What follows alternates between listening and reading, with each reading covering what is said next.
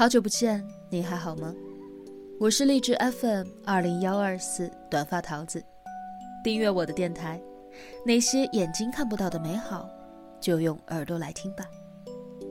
今日份的故事依然是他讨厌那个出轨女人生的孩子的第二部分。作者九爷，专写两性小说，致力于性与男女关系的剖析。更多爆文详见微信公众号，我是九爷。文章较长，分为上中下三个部分。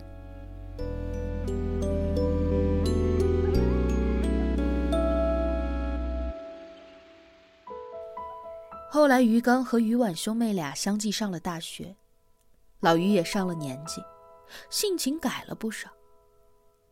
他不再苛待于正了，偶尔心中还会升腾起一股愧疚，想着于刚、于婉前途一片大好。而于正却高中毕业之后就在社会上瞎混，他心里就更不是滋味了。然而他已经对于正冷了十多年了，贸然亲近也不太容易。那一天，他终于平心静气地问于正：“你想要做点什么？”于正说：“他在当地的大学城附近租了一个店面卖日用品，三年下来攒了三十多万。”其实他心里有别的计划，如果可以的话，想问老于能不能借他二十万，有五十万启动资金，他就能够干一番事业。老于当场愣住了，以一种从未有过的惊愕的目光，认认真真的打量起于正来，那眼神就好似从未认识过他。他只知道他在大学城附近干活。一直以为他给人打工来着，完全不知道他开了店，还赚了钱。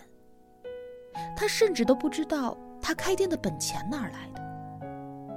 老于心中惊涛骇浪，反复看了他几遍，终于被儿子那极度虔诚认真的表情给刺痛了眼睛。他答应了，借了于正二十万，但让他打了欠条。对于他能否干出事业，他也持保留意见。再后来，三个孩子各方面尘埃落定，经济差距也渐渐的拉开。于刚、于婉工作稳定，日子过得去，但和富裕沾不上边。倒是于正，自己开了公司当了老板，事业大好。老于曾经一度以为于正恨他，恨这个家，然而并没有。他对于刚、于婉一直还算是客气，跟老于虽然没有什么话可说，但是也算敬重。这让老于越发的后悔当年对于这个孩子的苛待。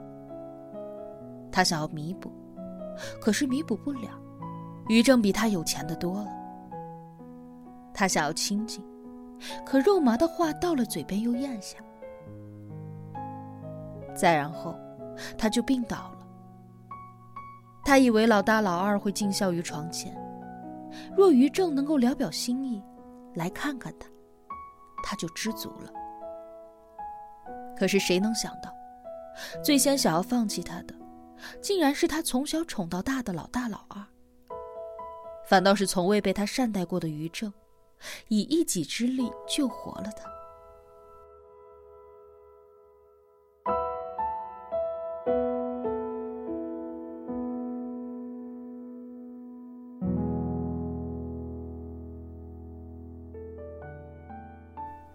到第二个月，老于已经能由家人搀扶着下地走路了。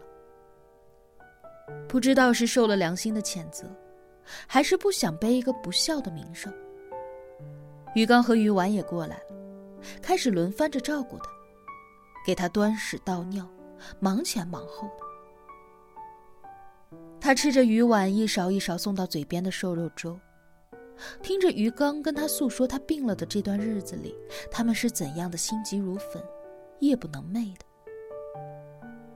话听到耳里有一些讽刺，粥吃进嘴里也不香。他只听见于正在病房门口跟助理打电话：“我下午要在医院照顾病人，走不开。公司的事儿你就看着处理吧，拿不定主意的再打给我。顺便帮我查一下。”脑溢血的病人出狱吃什么好？你查好了发给我。在于婉送过来下一勺粥时，老于摆了摆手，不吃了。他让于刚把于正喊进来，有话要说。三个孩子在床前，老于问于正：“我这次住院治疗，手术费加上重症监护室的费用，一共花了多少钱？”于正愣了一下，说：“几十万吧，没细算。”那你现在算。于刚、于婉心中一沉，觉得这不是一个好话头。于正从包里翻出所有的单据，打开手机计算器，一顿噼里啪啦的操作。三十六万，零头没算，太乱了。这钱都是你垫的吧？医生说我下周就能够回家休养了。这三十六万，你们三个人平摊一下。一人十二万，方便的话，现在就转给老三吧。